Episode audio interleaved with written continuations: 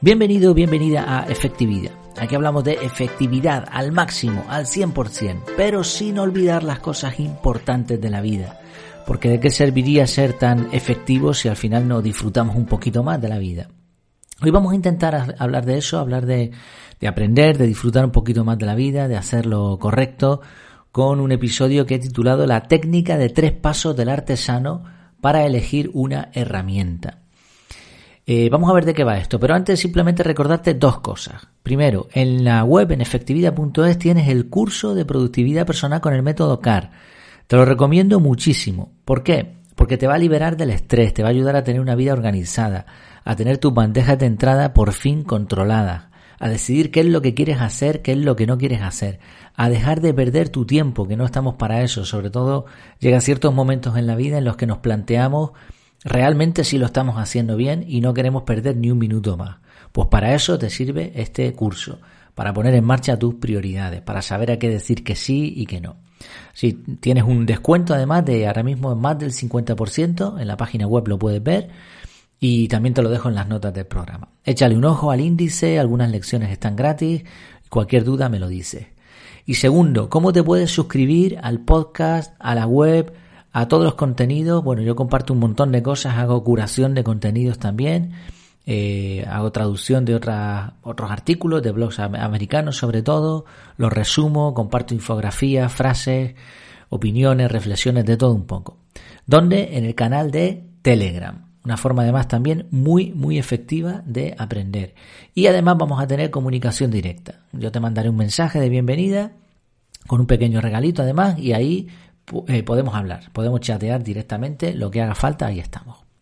Bueno, vamos allá. La técnica de tres pasos del artesano para elegir una herramienta. Vivimos en la era del conocimiento, ya no trabajamos en una cadena de montaje donde nuestra función es repetir una acción de forma sencilla, cansada, pero sencilla. Ahora no, ahora se espera que usemos la cabeza, el coco, y que decidamos cuáles son las acciones más efectivas que podemos realizar. No solo se requiere que pensemos en el trabajo, en nuestra vida profesional, bien, pero es que hay que compaginar eso con la personal y eso cada vez va siendo más necesario, se están intercalando. Por eso el trabajador del conocimiento, tal y como hace un artesano, debe elegir sus herramientas con cuidado. No se trata simplemente de aceptar cualquier cosa con la excusa de que es útil. Claro que sí, todas las herramientas tienen alguna utilidad, pero el artesano escoge las mejores herramientas. En la era del conocimiento las herramientas son normalmente virtuales. Hablamos de software, de aplicaciones web, de podcast, de redes sociales, sistemas de mensajería. Al igual que en el caso de las herramientas físicas, todas las herramientas virtuales prometen dar beneficios. Pero la pregunta es, ¿cuál es la que nos viene bien a nosotros? Para dar con la clave, en el libro Enfócate de Cal Newport, se da una estrategia que he modificado ligeramente para hacerla un poquito más sencilla. La llamaríamos la técnica de tres pasos para elegir una buena herramienta. En estos tres pasos que voy a describir a continuación no hay que ser demasiado difuso, pero tampoco demasiado específico. Lo más importante es la herramienta final. Además, el proceso se puede repetir para tres áreas, como vamos a ver a continuación, pero también se puede extender a otros ámbitos las veces que queramos. Sí, es bastante versátil esta técnica. Los ejemplos que he puesto cuando eh, creé este artículo en la página web se me ocurrieron sobre la marcha, así que aquí cada uno deberá rellenar estos pasos con sus propias prioridades. Y en el tercer paso verás también que se escogen herramientas digitales de acuerdo al concepto de la era del conocimiento de la que hemos empezado hablando. Pero la técnica obviamente también sirve para herramientas manuales. Vamos allá. Primer paso. Anota tres metas profesionales o personales. Tres metas profesionales o personales. Yo he puesto algunos ejemplos. Ser mejor padre, ascender en mi empresa, escribir un libro. Tres metas. Ser mejor padre, ascender en mi empresa, escribir un libro. Segundo paso. Anota para cada una de las metas lo que te haría falta para lograrla. Y para cada una de esas metas podemos decidir tres acciones. Tres acciones que creamos necesarias para lograr eso que hemos puesto antes. Así tenemos tres metas, de cada una de esas tres metas podemos sacar tres rayitas y ahora añadimos ahí lo que nos hace falta. Por ejemplo, ser mejor padre. Tres posibles acciones serían pasar más tiempo con mi hijo, preocuparme por su educación o darle un buen ejemplo de valores humanos.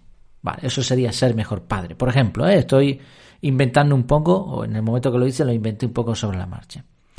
Tercer paso, escoge para cada acción tres herramientas adecuadas que te facilitarán dichas acciones.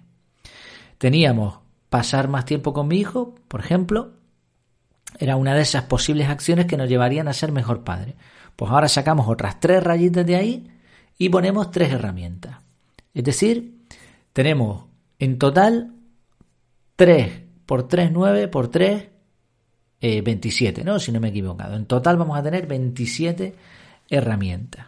Siguiendo con el ejemplo anterior, algunas herramientas que nos facilitarían pasar más tiempo con mi hijo podrían ser un videojuego que tenga la opción de jugar en línea, que esto le gusta mucho a, a los chavales, una aplicación de mensajería instantánea para comunicarme con él, estaría bien, o un calendario compartido para bloquear tiempo que dedicaré a él. Esto si utilizas el método CAR, pues por ejemplo yo en casa ya mis hijas tienen un calendario familiar en el que ven las actividades que vamos a hacer juntos. Bueno, pues son tres herramientas, videojuego online, una aplicación de mensajería instantánea, un calendario compartido. Vale, en total, como digo, vas a tener tres metas, tres acciones para cada una, es decir, nueve acciones en total que te van a llevar a esas tres metas y tres herramientas por cada acción, o sea, en total 27 herramientas distintas.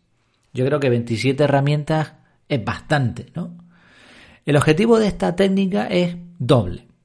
Por un lado, vamos a decidir de forma consciente qué herramientas son las mejores. Pero no las mejores del mercado en esto o en aquello, sino las mejores para conseguir nuestros objetivos.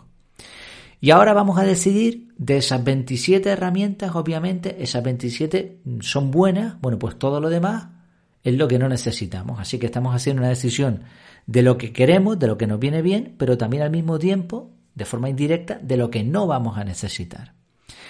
Cuando repites esta operación, estos pasos, vas a observar que en rara ocasión herramientas que usamos constantemente y que damos por útiles son las mejores.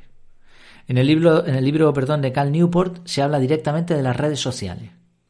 Aunque las redes sociales tienen ciertos beneficios, quitando todo lo negativo que tienen, hay que reconocer que tienen ciertas utilidades, pero normalmente no son las herramientas ideales para las metas que nos vamos a escribir en ese papel. O sea, de las metas, de esas tres metas que tú te vas a poner en, este ejercicio, normalmente la conclusión de las 27 herramientas disponibles que, que tú necesitas, ninguna de ellas va a ser una red social, normalmente. Vamos a utilizar herramientas que logren un alto impacto en nuestras metas. Y así, de esa manera, conseguimos maximizar nuestro esfuerzo, o dicho en otras palabras, conseguimos ser más efectivos. Lo repaso. El primer paso, valga la redundancia, anotar tres metas profesionales o personales. Anotar tres metas. Segundo paso, para cada una de las metas, acciones que nos harían falta para conseguirlas. Tercer paso, por cada acción, tres herramientas adecuadas que nos van a facilitar dichas acciones. Bueno, ¿qué te parece la idea? ¿Lo pruebas? ¿Crees que puede ser interesante? Además, otro ejercicio paralelo a este es que cuando veamos una acción que nos va a llevar a una meta, investiguemos qué herramientas hay disponibles porque a lo mejor encontramos algo que está súper chulo, que nos interesa un montón y que nos va a hacer ser mucho más efectivos en la consecución de esas metas. Ya digo, todo es ponerse y probarlo. Espero que te haya sido útil este contenido. Como siempre me tienes en mi casa. Allí estás invitado, te espero. Tienes las puertas abiertas en efectividad.es. Mientras tanto, mientras nos seguimos viendo, que lo pases muy bien.